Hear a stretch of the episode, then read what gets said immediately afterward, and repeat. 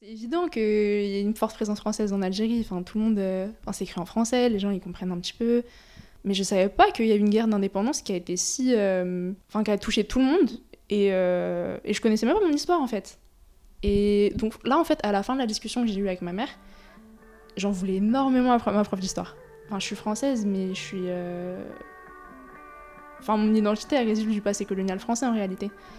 Et c'est là que j'ai compris qu'en fait, l'enseignement français va jamais m'apprendre mon histoire.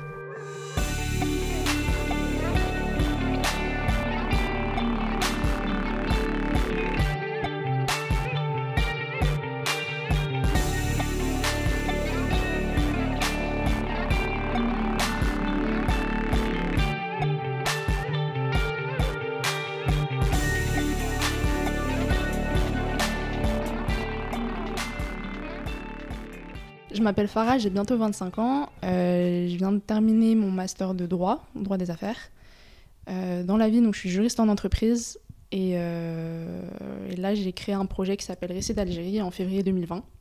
Et on sort un livre le 25 novembre. Bah, Moi-même, je suis d'origine algérienne par ma mère. C'est mon grand-père qui a émigré en France en 1964, donc après l'indépendance. Bah, j'ai cette chance, je pense, c'est d'être vraiment proche de mes... Enfin, d'avoir grandi de manière très proche de mes grands-parents que ce soit côté maternel ou paternel.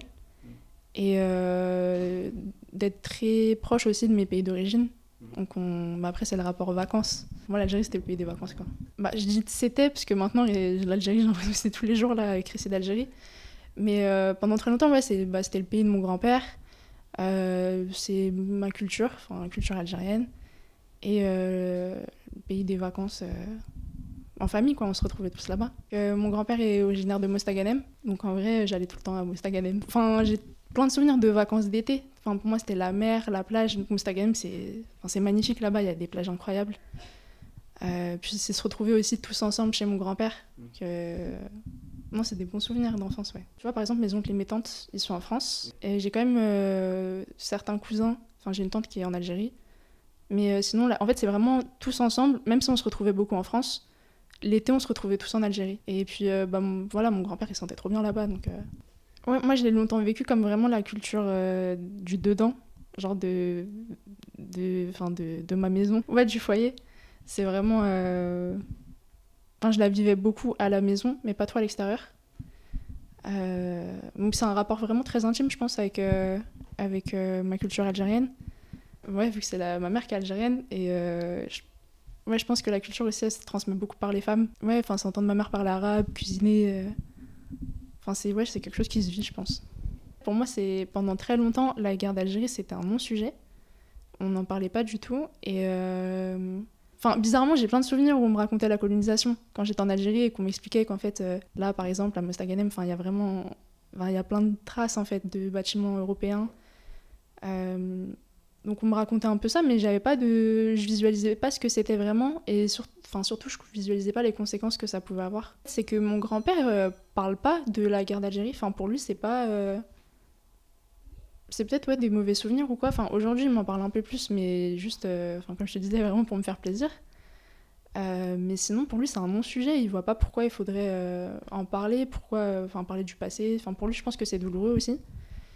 Euh, mais par contre, mais même les, par exemple le, la description des, de la colonisation à Mostaganem, enfin c'était plutôt oncles qui m'en parlaient, c'était pas vraiment mon grand-père en fait. Donc pendant longtemps en fait on m'a parlé ouais de, des traces, enfin des vestiges de la présence française, mais j'ai jamais, euh, jusqu'à mes 19 ans en tout cas, je réalisais pas ce que c'était. Ouais, il y a beaucoup beaucoup de pudeur en fait, et je pense que cette pudeur fait que forcément il y a des sujets qu'il aborde pas. Enfin c'est une relation très, euh, je sais pas, j'ai pas. Enfin, maintenant, j'ose poser plein de questions à mon grand-père. Mais avant, euh, je pense que ça me, ça me serait même pas venu. euh, Et maintenant, je le fais parce que. par rapport à Récit d'Algérie encore. Mais. euh, Mais je sais que pendant même. Peut-être. Enfin, à partir du moment où j'ai commencé à penser Récit d'Algérie, j'ai eu peut-être deux ans où j'ai essayé de me former justement à collecter des récits. Et pendant ces deux ans, il n'était même pas question de demander à mon grand-père. Enfin, c'est pas le truc qui m'est venu directement. Mais je posais des questions à ma mère, à mes tantes, à mes oncles, mais pas mon grand-père. Je me suis dit que s'il m'en avait jamais parlé, c'est que. Enfin, même en plus, ma mère me disait que ça. Forcément, il en parlait pas. Et au début, je me suis dit que c'était peut-être trop douloureux, donc euh, je voulais pas forcément euh, lui en parler. Puis après, euh, je me suis dit, bon, bah, on va essayer. Et petit à petit, finalement, il a fini par m'en parler lui-même. Donc avant que je m'intéresse au récit et que je pense à lancer un projet comme récit d'Algérie, je savais absolument rien sur la guerre d'Algérie. Je sais qu'il y a plein de personnes qui ont, qui ont eu des chapitres sur la décolonisation. Et euh, moi, pas du tout. Enfin, j'ai, enfin, franchement, j'ai beaucoup étudié la Seconde Guerre mondiale. Genre, de la troisième à la terminale, vraiment tous les ans. Mais la guerre d'Algérie, pas du tout. Euh, on avait parlé de la guerre d'Indochine. Je me rappelle, j'avais fait un truc en histoire en première. Une grosse dissertation sur la guerre d'Indochine. Mais euh, je me rappelle que dans, les, dans mes recherches, il y avait plein de trucs qui étaient en lien avec la guerre d'Algérie juste le fait de voir Algérie, ça m'intéressait, mais j'avais pas poussé mes recherches en fait, parce que je sais pas, je visualisais pas ce que c'était. Euh, on m'en avait jamais parlé, donc euh, je m'étais pas plus intéressée que ça. Et ensuite, je me rappelle qu'en terminale, euh, j'avais une prof d'histoire qui nous avait qui nous avait dit que en fait, il y avait un chapitre, c'était l'historien et les mémoires. Mhm. Et, et c'était au choix, justement, c'était soit les mémoires de la guerre d'Algérie, soit les mémoires de la Seconde Guerre mondiale elle nous avait dit ouais, euh, on n'abordera pas la guerre d'Algérie parce que c'est trop sensible. Donc au choix, vous prendrez la Seconde, Guerre, euh, la Guerre mondiale si jamais ça tombe au bac. Et voilà. Et ensuite, elle nous avait dit que, euh, mais retenez juste que c'était une histoire d'amour qui n'a pas fonctionné, les relations franco-algériennes. Donc ça m'avait marqué, et je me rappelle que j'étais rentrée à la maison, je, je racontais à ma mère, et puis elle m'a dit que c'était n'importe quoi, que c'était rien à voir. Et, mais voilà, c'est le seul souvenir que j'ai.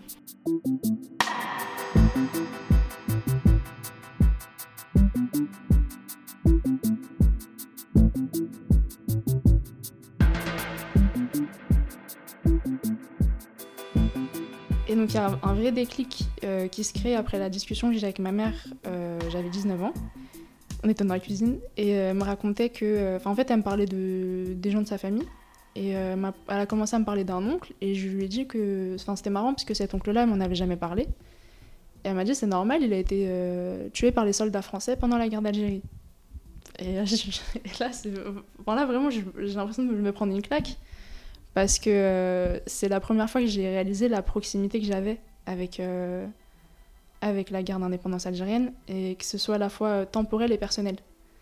Parce que du coup, je comprends qu'en fait, c'est le grand frère de mon grand-père, qu'on m'en a jamais parlé, et, et qu'en fait, enfin après, ma mère, elle me raconte un peu plus de détails et et euh, je réalise qu'en fait, la douleur qu'a pu ressentir mon grand-père, parce que forcément, il n'a jamais pu faire son deuil, vu qu'il a été, euh, a été disparu en fait. Ils n'ont jamais retrouvé le corps. Elle m'a directement dit qu'en fait, euh, forcément, il, bah, a été disparu, donc enfin, juste qu'ils n'ont jamais retrouvé le corps et que personne n'a pu faire son deuil. Enfin, c'est juste ces informations-là. Puis après, enfin, elle m'a parlé de, de sa grand-mère qui était, qui a beaucoup soutenu le FLN donc euh, plein d'autres détails sur euh, plein d'autres gens, mais, euh, mais ce détail-là en particulier, il m'a marqué parce qu'après, forcément, j'ai posé des questions à ma mère, puis elle me disait, mais tu sais, enfin, tu vas rencontrer tel ancien, tel ancien, tel ancien, ils vont te raconter ça, ça, ça. C'est évident qu'il y a une forte présence française en Algérie, enfin, tout le monde, enfin, c'est écrit en français, les gens, ils comprennent un petit peu. et puis, enfin, tu sens qu'il y a une présence. Et donc, en fait, les traces de la colonisation, je, je savais que l'Algérie a été colonisée par la France. Mais je savais pas qu'il y a une guerre d'indépendance qui a été si. Euh, enfin, qui a touché tout le monde. Et, euh... et je connaissais même pas mon histoire en fait. Et donc là, en fait, à la fin de la discussion que j'ai eue avec ma mère, j'en voulais énormément à ma prof d'histoire. Mais vraiment, je me suis dit qu'en fait, euh, bah forcément, euh, enfin, je suis française, mais je suis. Enfin, mon identité, réside du passé colonial français en réalité. Et c'est là que j'ai compris qu'en fait, euh, l'enseignement français va jamais m'apprendre mon histoire.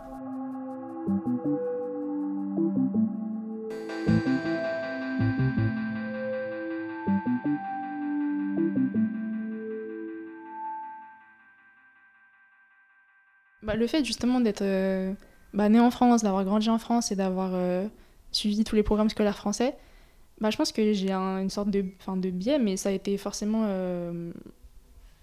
enfin ma porte d'entrée en tout cas par rapport à la guerre d'Algérie, je l'ai forcément vue à travers la question du devoir de mémoire de la Seconde Guerre mondiale. Et en me disant, mais il n'y a pas de devoir de mémoire pour la guerre d'Algérie. Genre vraiment l'étudiante studieuse qui se dit, mais c'est bizarre, pourquoi on le fait pas pour la guerre d'Algérie? Et euh, parce que je me rappelle qu'en troisième, on avait, euh, on avait abordé la Seconde Guerre mondiale à travers euh, la lecture de Si c'est un homme de Primo Levi. Et donc témoignage direct des tortures, enfin horrible. Je pleurais tout le temps. vraiment, enfin, c'était horrible. Donc forcément, tu forcément, la question de la mémoire, elle, elle, se pose même pas, en fait, c'est évident.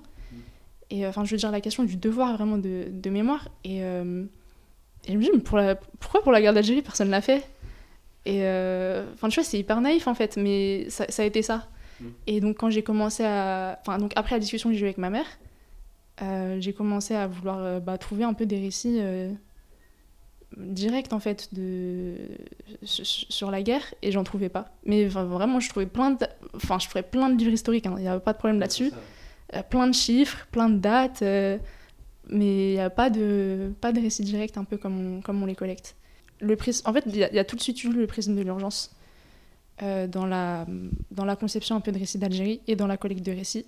Et ça fait que se confirmer en fait. Enfin, même là, plus les années passent, plus malheureusement ça se confirme. C'est de se dire que malheureusement on, perd nos anciens et euh, ils emportent leur mémoire avec eux et par là notre histoire aussi. Et euh, c'est pour ça que c'est un travail. Enfin, je dis beaucoup que récits d'Algérie c'est ma passion, mais parfois je me dis, j'ai l'impression que c'est ma mission. Quand tu prends conscience de ça, t'as l'impression de. Enfin, tu t'es donné cette mission en fait. En fait, je me dis directement qu'il faut que je collecte les récits. Et je pense que j'ai été beaucoup poussée par ma mère, bah, qui m'a directement dit qu'en fait, euh, si je le faisais pas, les gens allaient mourir.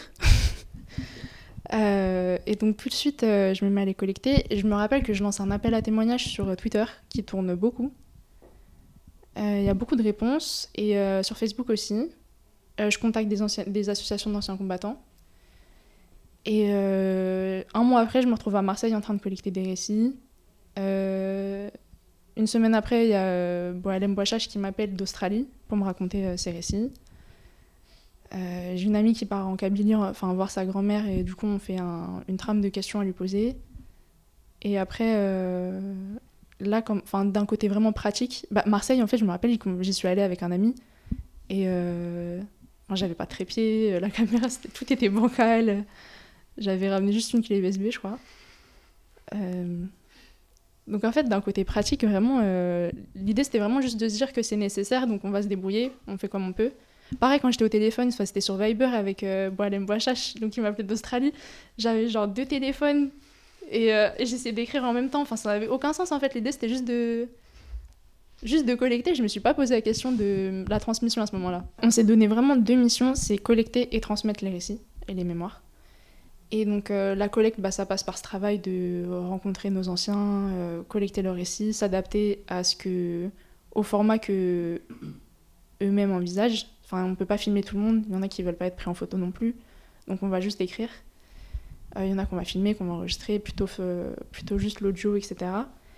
Et la transmission, ça, passe vraiment par le travail qu'on fait sur le site et, et sur les réseaux aussi on essaye de. Enfin, mine de rien, on essaye d'avoir un contenu. Enfin, on se rend pas compte, mais en fait, c'est pédagogique, je pense. Et c'est d'Algérie, j'ai l'impression que c'est vraiment devenu ce que moi je cherchais juste après la discussion que j'avais eue avec ma mère. J'aurais eu besoin d'un projet comme Récit d'Algérie. J'aurais vraiment eu besoin de ça. Dans les récits là qu'on a, en fait, qu'on a diffusés, euh, parce qu'il y en a beaucoup qu'on a gardé euh, vraiment, euh, qu'on a archivé juste sur des disques durs en attendant le meilleur format pour les, pour les transmettre.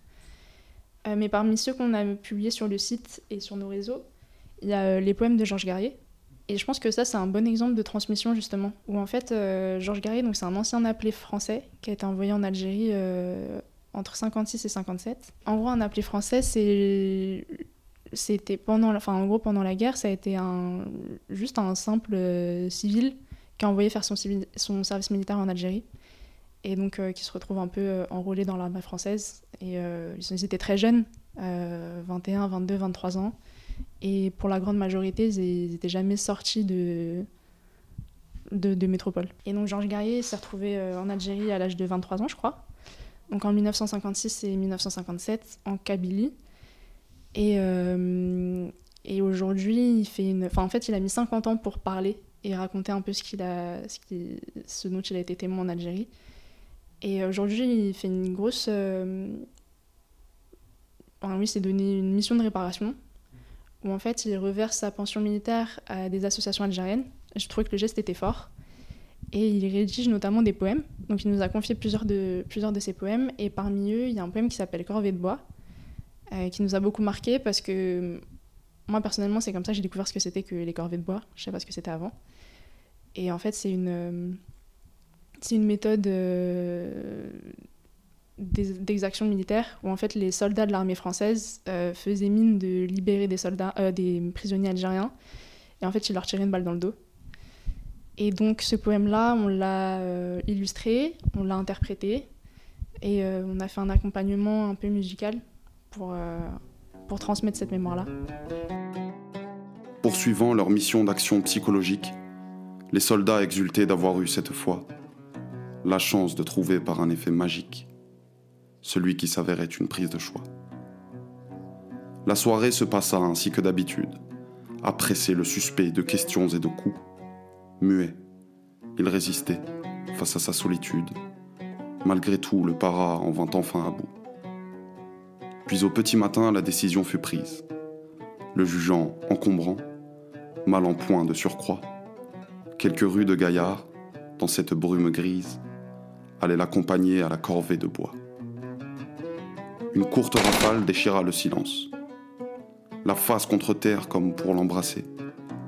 Le fellah est tombé étant le seul, je pense, d'être de ses remords enfin débarrassé.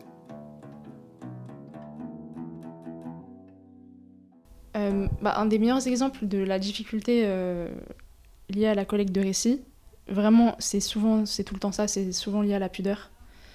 Euh, là, il y a quelques mois, on est allé collecter des récits voisins bretonneux. Et donc, on a écouté un monsieur nous raconter, enfin, nous raconter ses récits de la guerre d'indépendance. Mais on avait interdiction d'enregistrer, enfin, quoi, que ce soit.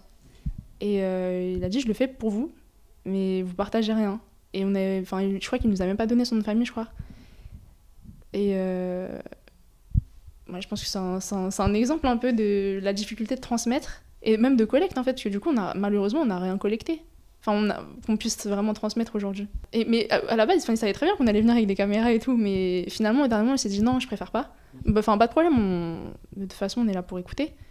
Mais, euh, mais ouais, c'était dommage. Enfin, c'était hyper intéressant. Hein. Mm. Mais du coup, on peut rien transmettre. Et euh, mais sinon, ouais, plusieurs fois aussi, on...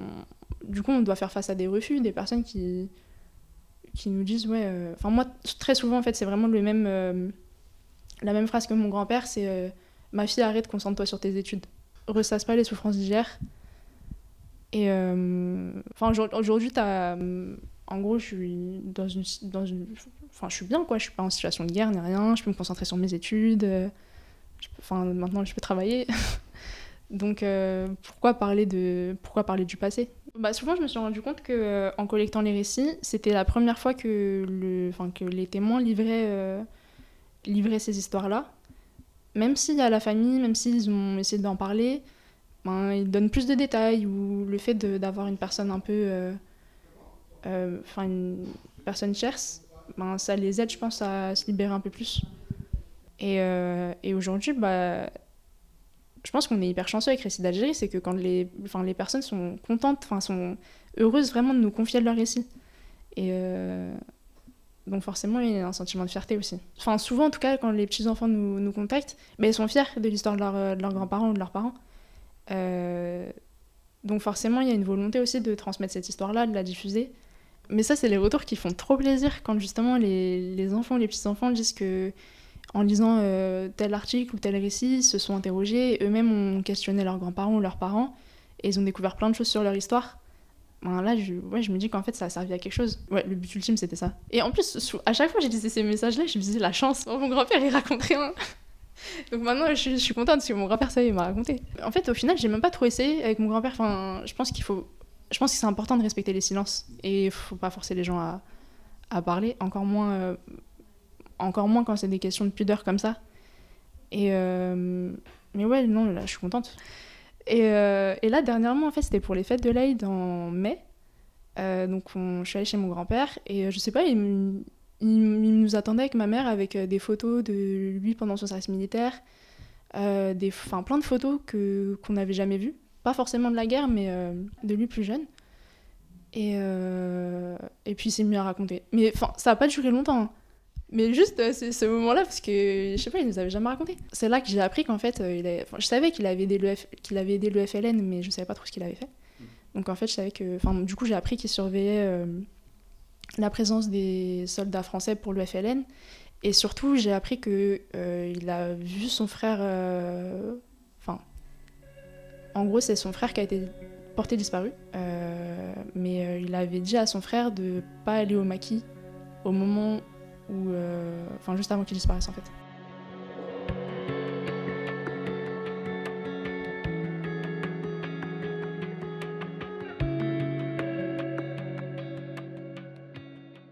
Bah, le livre, c'est vraiment un premier aboutissement de la, deuxième mission qu'on s'est confiée, celle de la transmission. Et euh, donc on a de la chance euh, de, pouvoir transmettre les récits dans un format aussi noble qu'un livre grâce à Face Cachée. Euh, donc le livre sort le 25 novembre et euh, dedans on va pouvoir trouver une vingtaine de récits euh, directs qu'on a retranscrits, illustrés avec les archives des familles ou, ou grâce à l'aide de dessinateurs. Et des articles historiques aussi sur des grandes dates un peu qui ont marqué justement la guerre d'indépendance. Ce qu'on retrouve dans le livre, c'est tout le, c'est tout l'aspect précieux de récits d'Algérie qu'on n'a pas voulu mettre sur Internet, pour pas justement briser cet aspect intime.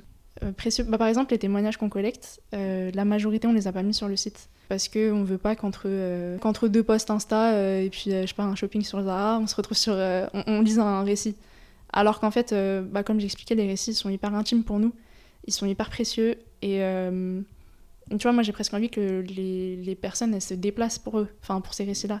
Il y a y a une forme de respect un peu des récits. Enfin, c'est peut-être bizarre à expliquer comme ça, mais et du coup le livre c'est vraiment un format, je pense, qui est hyper respectueux de tout ça. Et, euh, et à, mon, à mon sens, ouais, c'est une manière aussi de bien le transmettre. C'est, ça, enfin, on va pouvoir présenter le livre, présenter les récits à travers un livre. Il n'y a pas l'aspect un peu euh, immatériel du site internet euh, qui gâche ce caractère précieux, je trouve.